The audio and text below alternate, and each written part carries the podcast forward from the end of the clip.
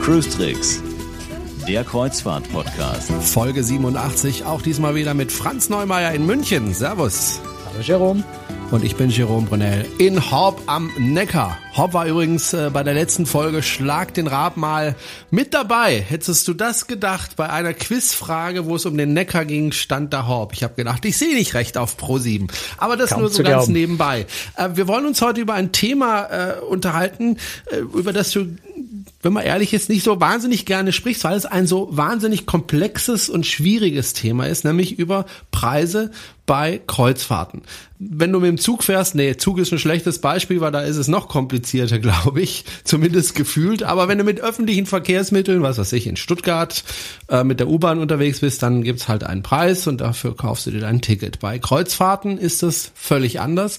Ähm, da ist es schwer zu sagen, das ist jetzt ein besonders teures Schiff oder das ist jetzt ein besonders günstiges Schiff oder die Reise ist besonders teuer oder besonders günstig, weil sich das halt ständig verändert. Ne? Ja, man kann einfach sehr schwer pauschal pauschal irgendwas zum Thema Preise sagen, weil ja, eigentlich ist es gut vergleichbar mit, mit Flugreisen vielleicht, auch mit anderen Pauschalreisen, aber mit Flugreisen glaube ich am besten, weil auch Fluggesellschaften sehr stark mit tagesaktuellen Preisen arbeiten, die wirklich von Algorithmen im Computer im Wesentlichen sogar zusammengestellt werden, die einfach wirklich sehen, wenn irgendwo größere Nachfrage ist, also wenn Lufthansa merkt, weiß ich nicht, 17. Februar 2015 fangen plötzlich an, die Leute wie verrückt Flüge von ähm, München nach Berlin zu buchen, dann reagiert das System darauf, äh, auf diese erhöhte Nachfrage und erhöht eben für diese Flüge dann auch die Preise.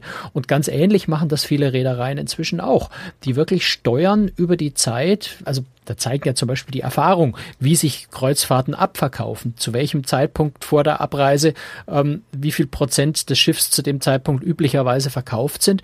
Wenn der Algorithmus oder die Reederei merkt, das Schiff läuft zu diesem Termin schlecht, dann kann man vielleicht die Preise ein bisschen senken oder wenn Sie merken, das Schiff verkauft sich überdurchschnittlich gut, dann kann man die Preise einfach so ein bisschen anheben. Und deswegen ist es wirklich schwierig, äh, das genau vorherzusagen.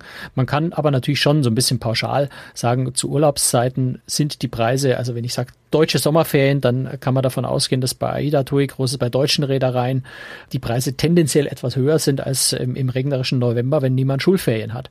So ein paar Grundregeln, die im Reisebereich generell gelten, äh, kann man da natürlich schon anlegen. Das ist keine Frage. Leute, die viel Geld auf dem Konto haben, die müssen jetzt nicht so unbedingt wahnsinnig auf den Preis achten. Viele andere, so wie ich auch, müssen auf den Preis achten und müssen gucken, dass es nicht allzu teuer wird, weil Kreuzfahrten sind, wenn man ehrlich ist, immer noch nicht äh, etwas Billiges. Es ist zwar günstiger geworden über die letzten Jahre, aber oder stimmt es eigentlich, dass es die, dass die Kreuzfahrten günstiger geworden sind in den vergangenen Jahren? Im, im, nein, im Durchschnitt eigentlich gar nicht.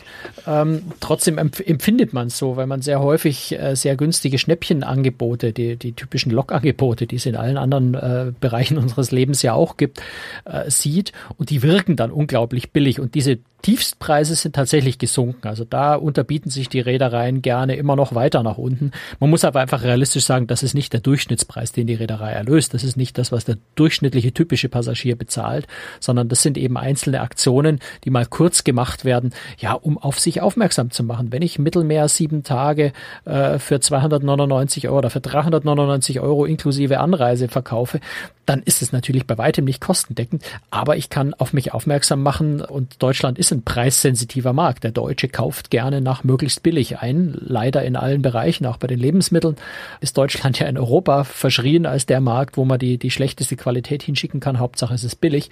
Also der Deutsche kauft gerne billig und dann versuchen die Reedereien klar mit möglichst günstigen nominellen Preisen äh, da zu punkten. Aber wie gesagt, das sind einzelne Ausreißer. Der Durchschnittspreis ist in der Regel deutlich höher dann. Wenn man jetzt also möglichst günstig reisen möchte, so wie ich zum Beispiel, ähm, dann muss man ja viele Dinge beachten, um eben möglichst günstig an seine Reise zu kommen. Du hast gerade Schnäppchen angesprochen, das ist die eine Art und Weise, wie man vielleicht günstig an eine Kreuzfahrt kommt. Aber das Ganze fängt ja viel, viel früher an. Zum Beispiel fängt es ja damit an, ähm, über den Zeitpunkt der Buchung. Deswegen machen wir auch diese Folge jetzt gerade im Januar, weil jetzt ist es besonders günstig, äh, oftmals Schiffe zu buchen. Stichwort Frühbucherrabatt. Ja, zum einen Genau, zum einen gibt's äh, im Januar bei den meisten Reedereien noch den Frühbucherrabatt für Reisen im 2015. Zum zweiten ist Januar und Anfang Februar ist so traditionell äh, der Zeitraum, wo die Reedereien auch die meisten Aktionen machen, also wo richtig, wo richtig Aufwand getrieben wird, wo die Reedereien gegeneinander heftig in Konkurrenz treten. Das kommt so ein bisschen aus den USA, aber wirkt sich dann natürlich bei uns in Europa genauso aus, dass einfach versucht wird, im Januar abzuverkaufen, so viel wie möglich, um einfach einen guten Start in das Jahr hinzulegen. Das hat natürlich auch ganz viel wieder mit, mit Aktiengesellschaft, mit, mit Shareholder Value zu tun, dass man seinen Anlegern gleich mal zeigen kann, guckt her, wie stark wir dieses Jahr schon gestartet sind. Und davon kann man natürlich profitieren. Wenn ich jetzt im Januar mir die Angebote genau anschaue, da wird einfach hier mal ein Getränkepaket draufgelegt, da mal ein Onboard äh, Guthaben äh, noch dazugelegt oder, oder die Anreise kostenlos draufgepackt. Alle möglichen Aktionen wird es da ganz sicher wieder geben oder, oder gibt es jetzt. Wir zeichnen ja so ein bisschen früher auf, ähm, als, äh, als äh, die Folge dann tatsächlich gesendet wird. Also im Januar wird es da wieder solche Aktionen geben und da kann man dann schon äh, mal ein bisschen genauer hinschauen und zuschlagen, wenn es interessant genug klingt. Gut, also der Zeitpunkt, wann ich eine Reise buche, kann also auch ausschlaggebend sein für den Preis, aber nicht nur. Der nächste Punkt ist, ich würde ja? zum Thema zum Thema Zeitpunkt, äh, glaube ich, noch ein paar Aspekte dazu sagen. Sehr gerne. Zum einen glaube ich, kann es nicht nur im Januar sinnvoll sein, sondern generell ähm, relativ frühzeitig zu buchen. Das funktioniert nicht immer. Also es kommt natürlich schon vor, dass man Frühbucherrabatt nutzt äh, und dann der Dumme ist, weil es später viel billiger ist. Allzu häufig ist das aber nicht, auch weil Reedereien immer mehr lernen, dass sie ihre Kunden damit verprellen und verärgern, wenn sie die Preise später nochmal deutlich niedriger machen, als das beim Frühbucherpreis der Fall war. Das heißt, meistens ist man mit den Frühbucherpreisen gar nicht so schlecht bedient.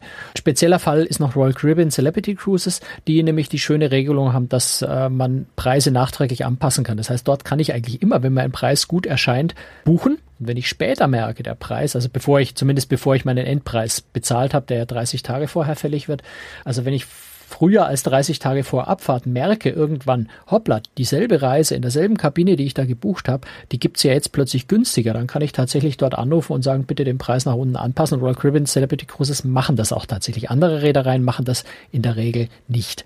Also da kann man schon mal relativ bedenkenlos buchen und ähm, auch ansonsten ein bisschen Augen aufmachen. Also wenn ich zum Beispiel in den Pfingstferien oder in den Sommerferien, Juli, Anfang August buchen möchte, dann ist es eher selten, dass die Preise später noch runtergehen, einfach weil das sehr stark gefragte Reisen sind. Und ähm, eine zweite Sache, die man dringend natürlich beim Buchen auch berücksichtigen muss, es geht ja nicht nur um die Kreuzfahrt selber, sondern ich muss auch irgendwie zum Schiff hinkommen. Wenn ich jetzt in München wohne und nach Venedig muss, da kann ich mit dem Auto runterfahren, wenn es sein muss. Da ist das nicht so das Problem. Wenn ich aber eine Fernreise mache oder wenn ich schon nach Barcelona muss, wo man jetzt wirklich aus Deutschland nicht mehr mit dem Auto hinfahren möchte. Oder nach Palma, wo ich einfach Palma de Mallorca, wo ich nicht mit dem Auto hinfahre. Hast du kein Amphibienauto? Ja, selbst dann wäre, glaube ich, der Treibstoffverbrauch ziemlich hoch da über das Wasser. Also dann kommt der Flug hinzu. Und Flüge können Last Minute sehr, sehr teuer werden. Also wenn ich bis sechs Wochen, bis vier Wochen, bis drei Wochen vor Abfahrt warte, wo möglicherweise Kreuzfahrtschnäppchen zu bekommen sind Last Minute, äh, sind dafür dann wiederum die Anreisekosten unverhältnismäßig hoch, sodass mir das Schnäppchen bei der Kreuzfahrt nicht viel hilft, weil ich dasselbe Geld oder noch viel mehr dann für die höheren Flugpreise ausgebe. Insofern ist mein, äh, meine Empfehlung eigentlich immer, eher früher als zu spät buchen. Dann ist ja der nächste Schritt, ich muss mir überlegen, mit welcher Reederei möchte ich fahren. Und wenn ich die Reederei habe, mit welchem Schiff? Und dann, wenn ich das Schiff habe, in welchem Fahrgebiet? Und wenn ich das Fahrgebiet habe, zu welcher Zeit? Puh, äh, das ist ganz schön kompliziert. Ja, ich würde da, also, auch wenn es sehr salopp klingt, ich würde da wirklich ein gutes Reisebüro empfehlen. Äh, das ist so eine Sache, die im, im, Kreuzfahrtbereich immer wieder diskutiert wird und wo Leute dann sagen, nee, ist doch viel einfacher, ich buche einfach mal ganz schnell online, da kriege ich auch noch Schnäppchen. Zum einen hält sich das sehr in Grenzen, online Schnäppchen zu bekommen in der Kreuzfahrt, weil die Reedereien sehr genau darauf achten, dass äh, so eine gewisse Preiseinheit besteht. Also es ist eigentlich fast immer so, dass ich im Reisebüro dieselben Preise bekomme, die ich auch bei jedem Online-Portal bekomme. Natürlich gibt es Reiseanbieter, die eigene Pauschalpakete zusammenschnüren, wo dann das Gesamtpaket oder auch Discounter, äh, wo das Gesamtpaket recht günstig wirkt. Kann auch sein, dass die zugrunde liegende Kreuzfahrt dann tatsächlich etwas günstiger ist. Grundsätzlich aber ist es so, dass die Reise egal wo ich sie buche, eigentlich die Kreuzfahrt dasselbe kostet. Ich kriege hier mal Zuckerle. Also es gibt mal ein Online-Reisebüro, was mir ein Onboard-Credit zusätzlich gibt oder solche Kleinigkeiten. Äh, aber grundsätzlich kosten die Reisen eigentlich überall das Gleiche. Und wenn ich dann in ein Reisebüro gehe, die sich mit Kreuzfahrten wirklich gut auskennen, das ist natürlich wichtig. Wenn ich in irgendein Reisebüro gehe, mir dann, die mir dann irgendwas verkaufen, dann ist mir nicht geholfen. Aber wenn ich in ein Reisebüro gehe, die sich mit Kreuzfahrten wirklich sehr gut auskennen, dann bekomme ich dort eine sehr gute Beratung. Oft haben die Berater dort dann auch einen guten Überblick über Preisentwicklungen, die wissen, wo es vielleicht gerade aktuell ein Schnäppchen oder einen guten Tipp gibt. Und insofern ist mein Tipp eigentlich immer Reisebüro, das sich mit Kreuzfahrten gut auskennt, ist gerade in der Kreuzfahrt Gold wert für den Kunden. Sind denn diese Reisebüros wirklich unabhängig? Ich frage das deswegen, weil natürlich auch die Leute, die im Reisebüro arbeiten, auch immer wieder von den Reedereien eingeladen werden, um sich Schiffe anzuschauen. Also ich habe das selber erlebt und du ja auch regelmäßig. Äh, du bist ja oft auf Schiffen unterwegs, äh, auf Einladung der Reedereien und da sind eben auch oft viele Leute von den äh, Reisebüros. Sind die wirklich unabhängig? Naja, also ein Reisebüro wird natürlich von den Reedereien, bekommt Provision für die Vermittlung von Reisen. So, insofern Insofern sind die Reisebüros grundsätzlich mal dann natürlich daran interessiert, äh, dir eine Kreuzfahrt zu verkaufen. Aber das ist ja auch der Sinn eines Reisebüros. Ein Reisebüro verdient sein Geld damit, dass sie Kreuzfahrten verkaufen. Und natürlich versuchen die Reedereien jetzt auch Reisebüros an sich zu binden. Also je mehr ich Kreuzfahrten je, hö zu je höheren Gesamtbeträgen ich Reise bei einer äh, Reederei verkaufe, desto mehr steigen auch meine Provisionen. Also wenn ich viele Reisen verkaufe, dann kriege ich vielleicht 15 Prozent Provision. Wenn ich wenig Reisen bei einer Reederei verkaufe, kriege ich vielleicht nur 10 Prozent Provision. Insofern besteht ein gewisser Anreiz für, für Reisebüros, sich auf zwei, drei, vielleicht vier, äh, je nachdem wie groß das Volumen ist, Reedereien zu konzentrieren und möglichst viel davon an den Kunden zu verkaufen. So eine komplette Unabhängigkeit ist nicht da. Aber was man natürlich bedenken muss, ist, die Reisebüros kämpfen ja alle um Kunden. Reisebüros sind darauf angewiesen, dass ich nicht nur einmal zu ihnen komme und eine Reise buche, dann genervt und unzufrieden zurückkomme, weil sie mich völlig falsch beraten haben, weil sie mir mit Gewalt den Anbieter verkauft haben, wo sie die höchste Provision kriegen, der aber gar nicht zu mir passt, sondern das Ziel des Reisebüros muss sein, denn damit verdienen die Reisebüros dann wirklich Geld, ist, wenn sie mich langfristig als Kunden haben, wenn sie zwei Kreuzfahrten pro Jahr für mich buchen, denn dann muss das Reisebüro ja mich auch nicht jedes Mal wieder ins letzte Detail beraten. Die kennen mich dann nach meiner zweiten, dritten Kreuzfahrt, die wissen, was ich gerne möchte, die können vielleicht sogar von sich aus mir Angebote machen, wenn gerade was Spannendes reinkommt. Dann wird's für das Reisebüro wirklich interessant. Und insofern ist höchstes Interesse jedes Reisebüros, mich anständig und gut und individuell zu beraten, weil das Folgegeschäft und das, das, das lukrative Geschäft nach sich zieht. Wenn Sie einfach blind das verkaufen, was gerade die höchste Provision bringt, dann sind Sie mich sofort wieder los. Und das ist dann ziemlich dumm aus Sicht des Reisebüros. Insofern werden gute Reisebüros das nicht tun. Du hast vorhin äh, diese Preise äh, oder die Preisentwicklung bei Kreuzfahrten damit verglichen mit äh, Flugreisen. Ich habe erst gestern oder vorgestern mal geschaut, was mich äh, ein Flug nach Peking kostet. Und da gehe ich jetzt nicht auf jede ähm, einzelne Webseite der verschiedenen äh, Anbieter, also Lufthansa oder Air Berlin oder was es da so gibt, äh, Air France, sondern ich gehe auf so Portale, wo ich einfach eingebe mein, mein, mein Start und mein Ziel und dann bekomme ich einfach einen Preisvergleich. Gibt es sowas auch im Bereich Kreuzfahrten? Nein, ich kenne kein solches Portal. Hm. Auch deswegen, was ich vorhin schon gesagt habe, weil die Reedereien sehr genau darauf achten, dass die Preise einheitlich äh, überall gleich sind. Aber es gibt ja zum Beispiel verschiedene Anbieter, die im Mittelmeer unterwegs sind. Also diese, diese gern genutzte Route, was weiß ich, Barcelona und von Barcelona nach äh, Palma de Mallorca und von Palma de Mallorca, was weiß ich, nach Rom. Okay, ich weiß, worauf du Ja, und dann könnte ich ja sagen, ich möchte gerne eine Rundreise westliches Mittelmeer. So, sag mir jetzt mal bitte, welche Anbieter sind denn da am günstigsten? Und dann listet er mir auf, also für 499 kannst du mit Costa, für 599 mit AIDA und so weiter. Sowas gibt's nicht. Wäre vielleicht eine Idee Im, für im uns. Sinne, im, Sinne der Preis, Im Sinne der Preissuchmaschine nicht. Äh, natürlich kann ich bei jedem Online-Kreuzfahrtanbieter, äh, die ja in der Regel fast alle Reedereien im Angebot haben, kann ich natürlich dann eingeben, westliches Mittelmeer im Juli und dann gucke ich einfach mal, äh, was die auswerfen. Klar, insofern habe ich in gewisser Weise habe ich den Vergleich zwischen den verschiedenen Reedereien, nur habe ich dadurch zum einen immer nur diesen, diesen, diesen Marketingpreis, ja, also die, die billigste Innenkabine, die da aufgelistet wird, äh, die oft nicht unbedingt äh, zeigt, das echte Preisverhältnis zeigt.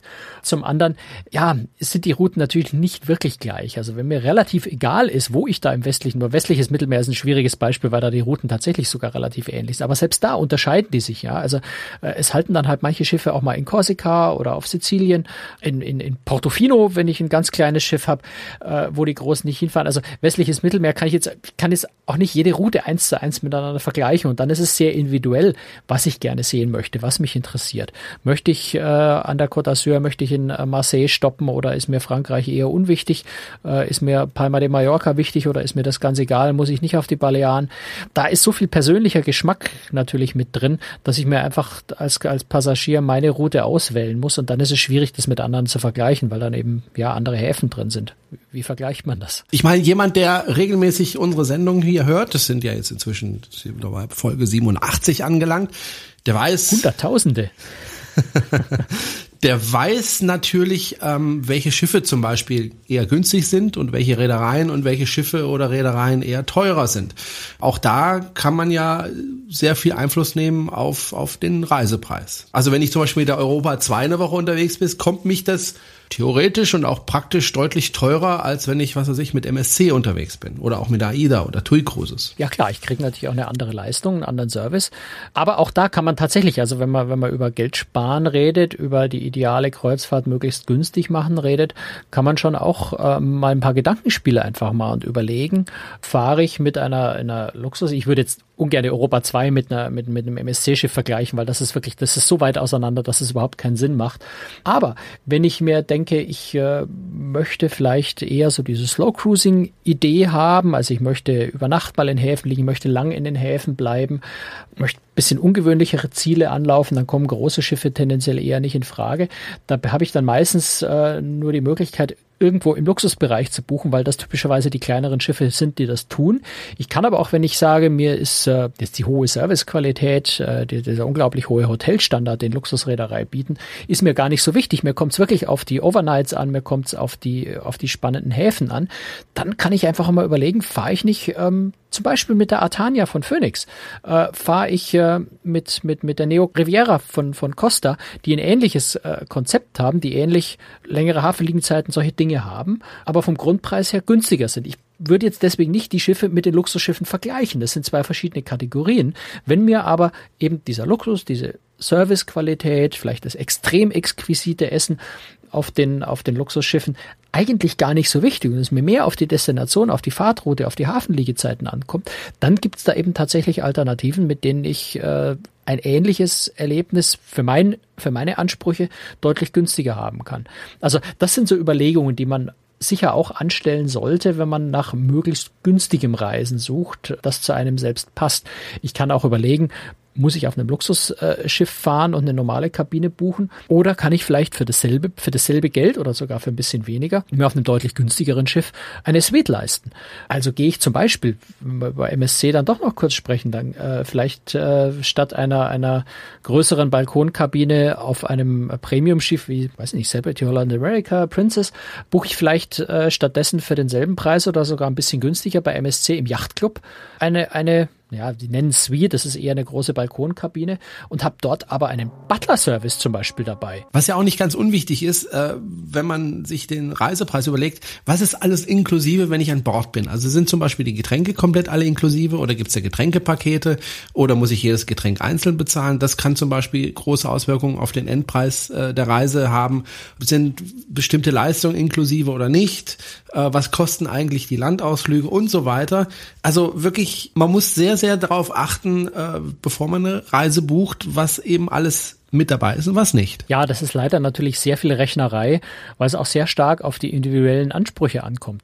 Ja, also ich, mein berühmter Eistee, ne, das haben wir zu einem Running Gag inzwischen gemacht. Ich trinke sehr gerne Eistee, den gibt's bei den amerikanischen Reedereien kostenlos. Du trinkst gerne Eistee, also, ist es wahr? Also muss ich, ja, das ist ah, okay. äh, eine ganz, Wusste ich ganz noch gar nicht. Neuigkeit. Mhm.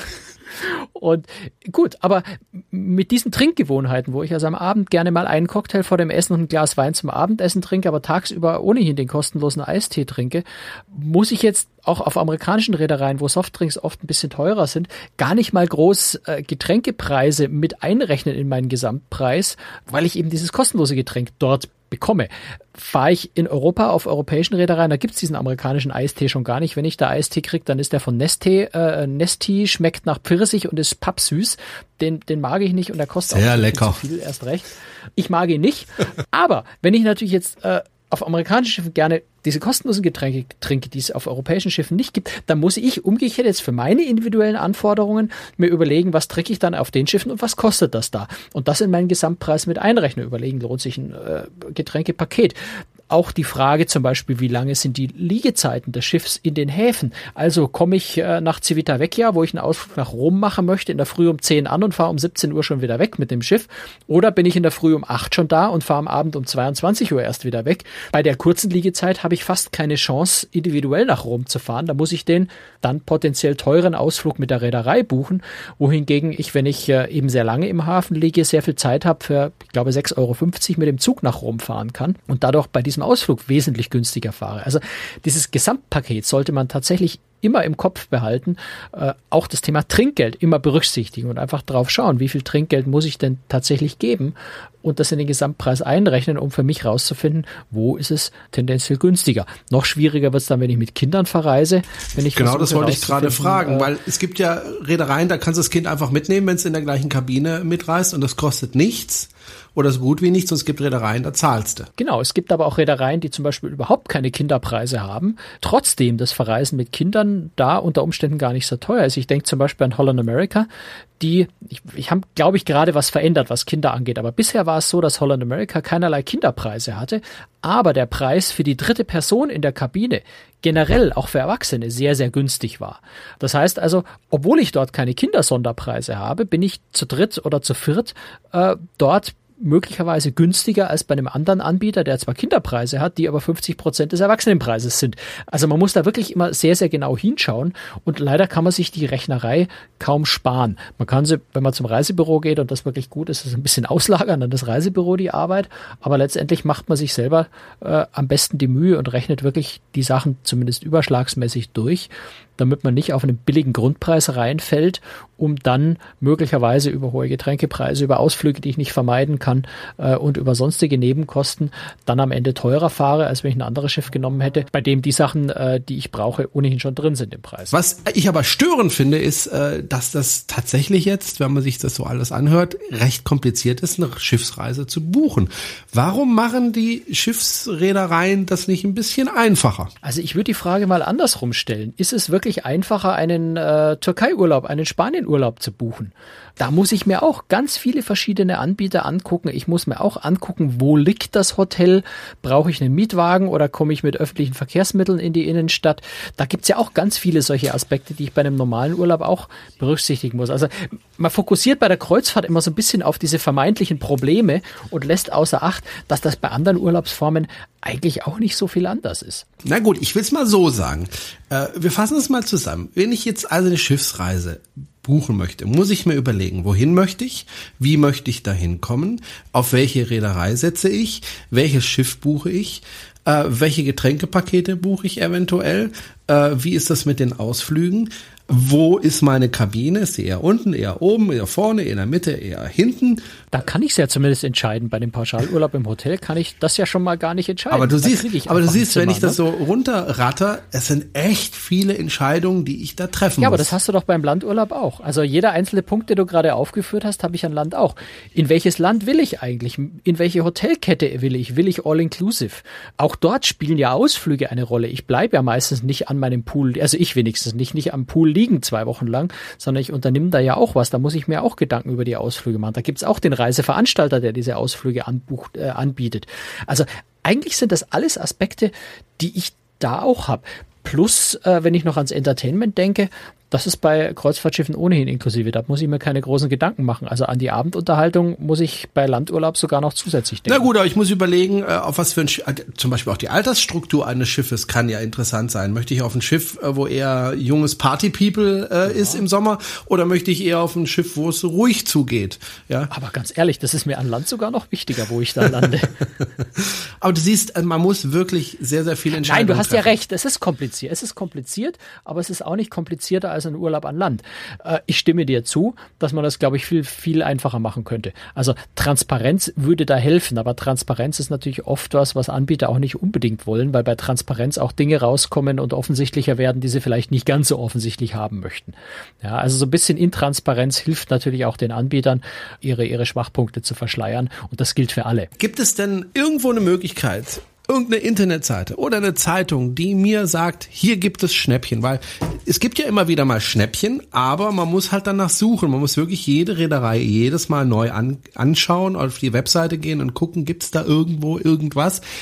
Gibt es niemand, der das für mich macht? Auch wenn es wie eine alte Leier klingt, ein gutes Reisebüro. Also ich, wirklich ein Reisebüro, mit dem ich regelmäßig verreise, die wissen, was ich für Kreuzfahrtinteressen habe, die da einfach ein Augenmerk drauf haben und auch aufpassen und mir Bescheid sagen. Ansonsten kann ich natürlich, kann ich die Newsletter der Reedereien abonnieren, ich kann auch Newsletter von Online-Reisebüros, manche stationäre Reisebüros haben inzwischen auch Newsletter abonnieren, um auf solche Dinge aufmerksam zu werden.